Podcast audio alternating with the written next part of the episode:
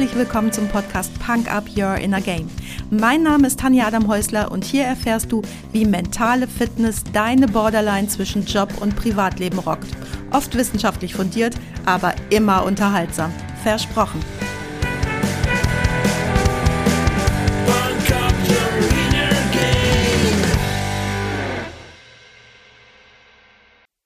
Hey, hallo und herzlich willkommen. Schön, dass du nach meiner richtig langen Sommerpause wieder mit dabei bist, mir deine Zeit schenkst und mich mit in dein Ohr nimmst. Sommerpause ist gut, oder? Jetzt ist es schon seit geraumer Zeit Herbst, aber ganz ehrlich, hier bei mir in Spanien ist es noch so richtig schön warm. Der Strand ist voller Menschen und ich gehe jeden Tag im Meer schwimmen oder, wenn ich ehrlich bin, mache ich gerade etwas, wofür ich die alten Damen im Schwimmbad früher belächelt habe, Aquajogging. Ist aber besser für mein letztes Jahr operiertes Knie. Aber genug mit dem Vorschwärmen, wie schön das Wetter an der Costa Blanca gerade noch ist.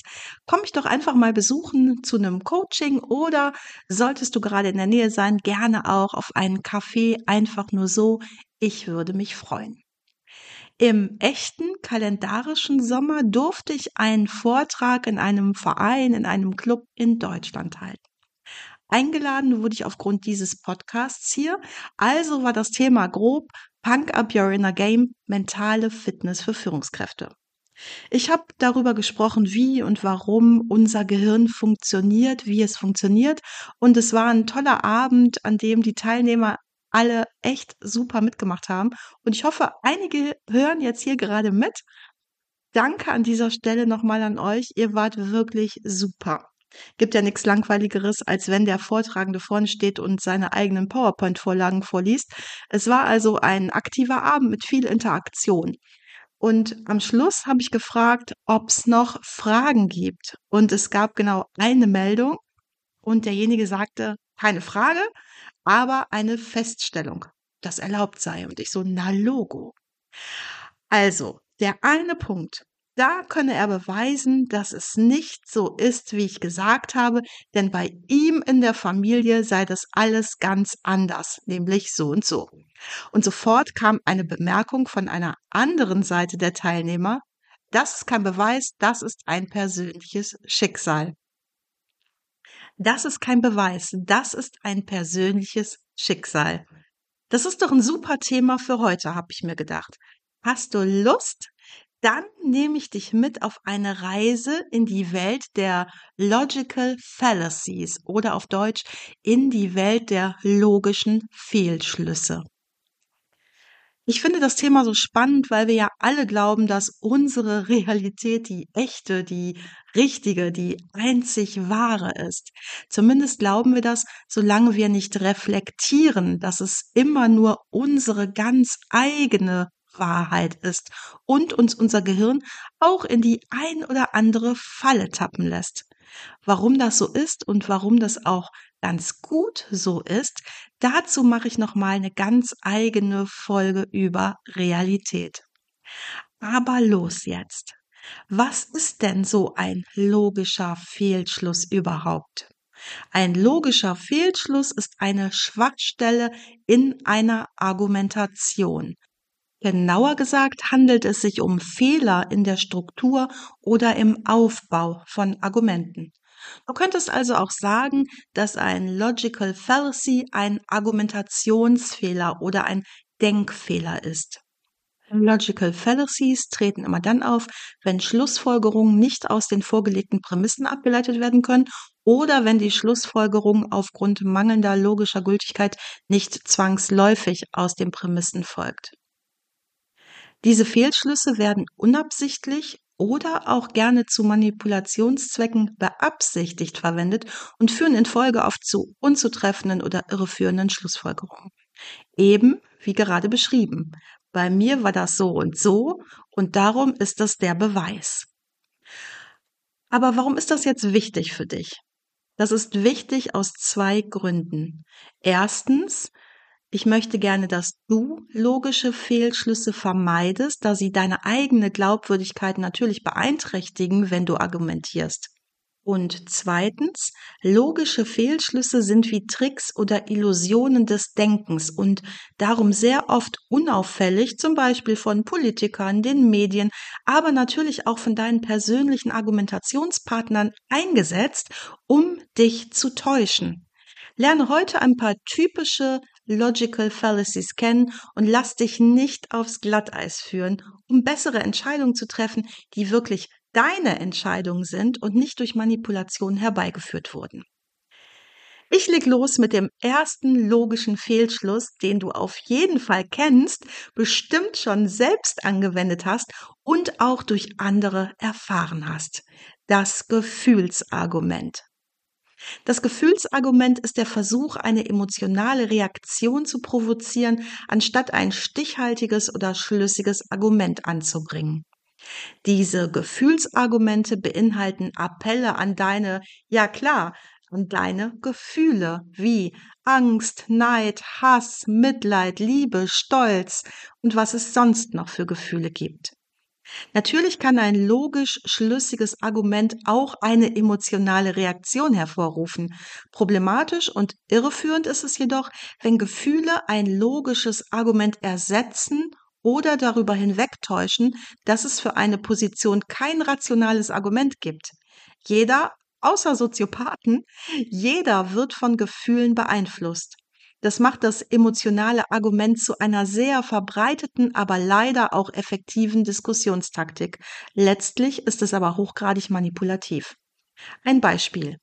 Ich habe mir als Kind im Krankenhaus von einer Krankenschwester sagen lassen, als ich den schrecklichen Fraß dort nicht essen wollte, ich solle mal an die Kinder in Afrika denken. Die hätten schließlich gar nichts zu essen und ich solle gefälligst dankbar sein, dass ich überhaupt etwas auf dem Tisch habe. Oder denk mal an die ganzen Spendenaufrufe vor Weihnachten im Fernsehen. Bilder von armen Kindern oder misshandelten Tieren. Klar sind das Missstände und ich habe auch zwei Patenschaften bei World Vision, aber gerade diese Aufrufe mit den schlimmsten Bildern wollen, dass du schnell ein paar Euro spendest und oft sind das nicht die transparentesten Organisationen. Fallen dir ganz eigene Beispiele ein? Ich bin sicher. Zweitens, die Scheinkausalität. Scheinkausalität, auch bekannt als falscher Kausalzusammenhang, tritt auf, wenn zwei Ereignisse scheinbar miteinander in Verbindung gebracht werden, obwohl es gar keinen tatsächlichen kausalen Zusammenhang zwischen ihnen gibt. Häufig verwechseln wir Korrelation, also Dinge, die gleichzeitig oder nacheinander passieren, mit Kausalität, also wenn ein Ereignis ein anderes auslöst. Manchmal ist ein Zusammenhang einfach nur zufällig. Du könntest auf die Idee kommen, dass der Anstieg der Eiscremeverkäufe und die Zunahme von Badeunfällen im Sommer miteinander zusammenhängen, da beides im Freibad stattfinden kann und im Sommer zunimmt. Tatsächlich handelt es sich jedoch um eine Scheinkausalität. Der Anstieg der Eiscremeverkäufe und die Zunahme von Badeanfällen sind beide auf eine dritte variable Ursache zurückzuführen, die Sommerhitze. Während des Sommers steigen die Temperaturen, was dazu führt, dass mehr Eiscreme gegessen wird, als auch vermehrt zum Schwimmen gegangen wird. Es gibt aber keinen direkten kausalen Zusammenhang zwischen Eiscreme und Badeunfällen. Ein anderes Beispiel ist ein erfolgreicher Sportler mit einer Glücksunterhose. Nur wenn er diese Glücksunterhose trägt, dann kann er ein Turnier oder ein Match, ein Spiel, einen Wettkampf gewinnen. In Wirklichkeit gewinnt der Sportler aber natürlich aufgrund seiner Fähigkeiten, seiner körperlichen Fitness, seines Trainings und seiner Erfahrung. Die Glücksunterhose hat keinen direkten Einfluss auf seine Leistung. Der Glaube an die Unterhose als Glücksbringer könnte jedoch seine mentale Stärke und sein Selbstvertrauen stärken, was sich positiv auf sein Spiel auswirkt. Der scheinbare Zusammenhang zwischen der Buchse und dem Erfolg ist ein Beispiel für Scheinkausalität, da die Unterhose nicht die tatsächliche Ursache für seine Siege sind. Sei also bei der Bewertung von Zusammenhängen zwischen Ereignissen vorsichtig und stell sicher, dass du nicht nur Korrelation, also die zeitliche Übereinstimmung, sondern auch die Kausalität bewertest. Drittens, das Anekdotenargument. Beim Anekdotenargument nimmst du deine persönliche Erfahrung oder ein einzelnes Beispiel anstelle eines soliden Arguments oder Beweises.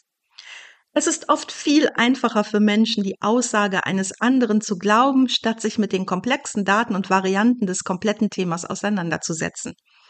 Quantitative wissenschaftliche Maßstäbe sind aber fast immer präziser als persönliche Sichtweisen und Erfahrungen. Und trotzdem neigen wir dazu, nicht an die abstraktere statistische Realität zu glauben, sondern an das, was für uns greifbar ist und was jemand sagt, dem wir vertrauen. Erinnerst du dich an mein Eingangsbeispiel? Das kann ich widerlegen, denn bei mir in der Familie ist das anders. Es ist vielleicht jetzt hier schwer nachzuvollziehen, weil ich nicht das konkrete Beispiel nenne, aber stell dir mal vor. Helmut Schmidt ist fast 97 Jahre alt geworden und hat nur Luft geatmet, die er sehen konnte, hat er mal selbst gesagt. Sprich, er hat bekanntermaßen geraucht wie ein Schlot. Wäre es gesundheitsschädlich zu rauchen, wäre er nicht so alt geworden. Hier handelt es sich aber um ein Argument, das auf einer einzigen Erfahrung einer einzelnen Anekdote basiert und nicht repräsentativ ist für breite wissenschaftliche Forschung. Die Tatsache, dass jemand trotz des Rauchens alt geworden ist, kann auf viele andere Faktoren zurückzuführen sein, einschließlich genetischer Veranlagung, individueller Toleranz gegenüber Inhaltsstoffen und Lebensstil und kann nicht als allgemeine Regel verallgemeinert werden. Viertens, die Eminenzbasierung.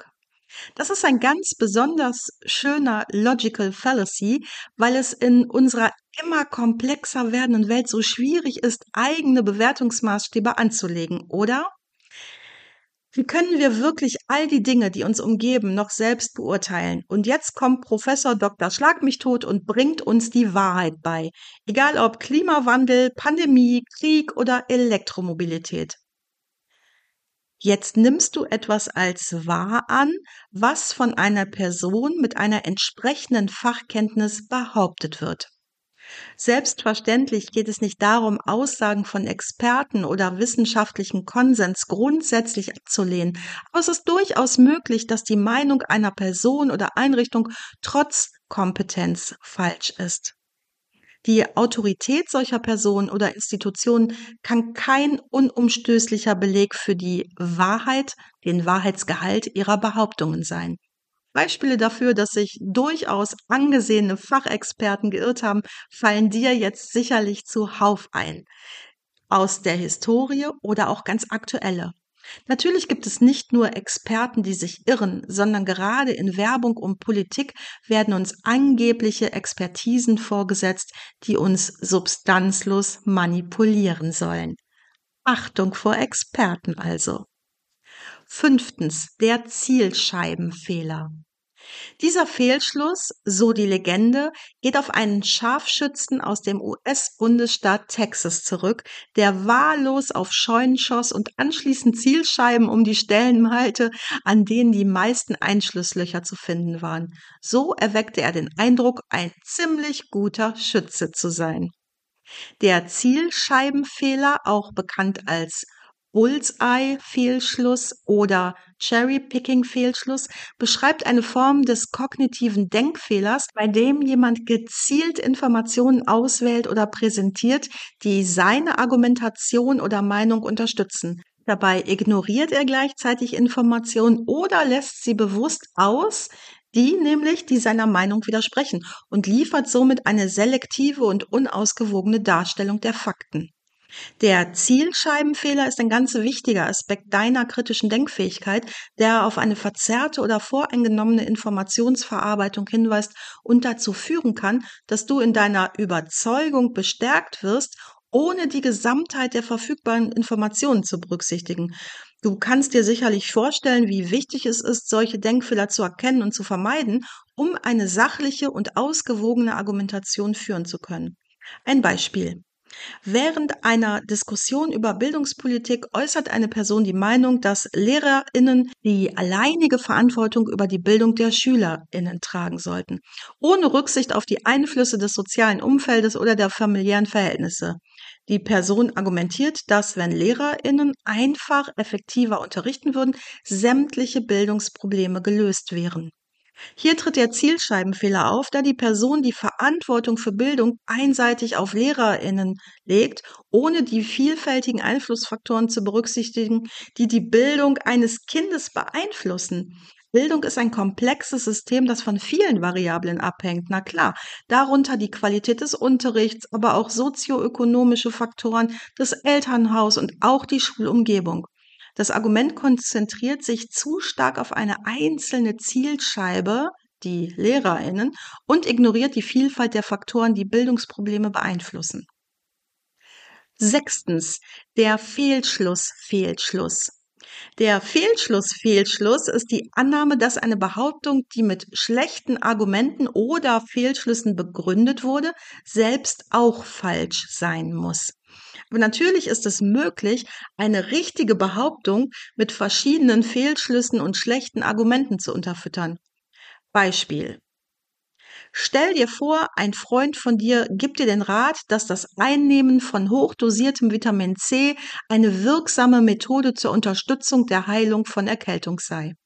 Dieser Freund hat keine medizinische Ausbildung, er legt keine wissenschaftlichen Beweise vor, um seine Behauptung zu unterstützen und ganz allgemein ist dieser Freund dafür bekannt, dauernd selbst erkältet zu sein. Wie glaubhaft ist dieser Freund? Natürlich fällt es dir schwer, seine Empfehlung anzunehmen. Trotzdem bedeutet das nicht, dass der Rat unbedingt falsch ist, nur weil er aus augenscheinlich schlechter Quelle kommt. Es ist möglich, dass hochdosiertes Vitamin C tatsächlich einige gesundheitliche Vorteile hat. In solchen Situationen ist es wichtig, die Behauptung unabhängig zu überprüfen und nicht allein aufgrund der schlechten Argumentation oder einer schlechten Quelle zu lehnen. Dies unterstreicht noch einmal die immens wichtige Bedeutung kritischen Denkens und die Bewertung von Behauptungen aufgrund solider Beweise anstatt aufgrund der Qualität der Argumentation allein. So, wir sind jetzt schon weit in der Zeit fortgeschritten und ich habe noch eine ganze Reihe weiterer Logical Fallacies zusammengestellt. Und wenn du Lust hast, mehr davon kennenzulernen, dann freu dich auf Teil 2 am nächsten Sonntag mit mir. Vorher fasse ich dir noch einmal die Logical Fallacies von heute zusammen. Erstens das Gefühlsargument. Zweitens die Scheinkausalität. Drittens das Anekdotenargument. Viertens die Eminenzbasierung. Fünftens der Zielscheibenfehler. Und sechstens der Fehlschluss, Fehlschluss. Ah, das waren jetzt wieder ganz viele Infos auf einmal, aber wie immer, nimm bitte für dich das mit, was du brauchen kannst, wovon du einen Nutzen ziehen kannst. Im Gegensatz zu den Fehlschlüssen darfst du hier durchaus Cherry Picking betreiben. Cherrypicking bei Musik hört sich doch ganz gut an, oder? Und so habe ich auch heute wieder einen Song für dich ausgesucht und packte den auf die Punk-Up-Playlist bei Spotify. Und zwar Schlaflos in Guantanamo von Alligator featuring Timmy Hendrix. Ja, und wenn du dein kritisches Denken üben willst oder du den Eindruck hast, dass du anderen zu schnell mal auf den Leim gehst, dann lass uns drüber reden. Du weißt ja, wo du mich findest. Das war's auch schon für heute. Danke, dass du mich mitgenommen hast in deinen Kopf, dein Herz und dein Ohr. Du hast Lust bekommen auf ein Coaching mit mir hier an der wunderschönen Costa Blanca? Dann besuch mich doch auf meiner Website punkup.de. Die Website verlinke ich dir natürlich in den Show Notes, genau wie alle weiterführenden Infos zum Podcast. So, ich wünsche dir viel Sonne und denk immer daran, Punk Up Your Inner Game. Deine Tanja.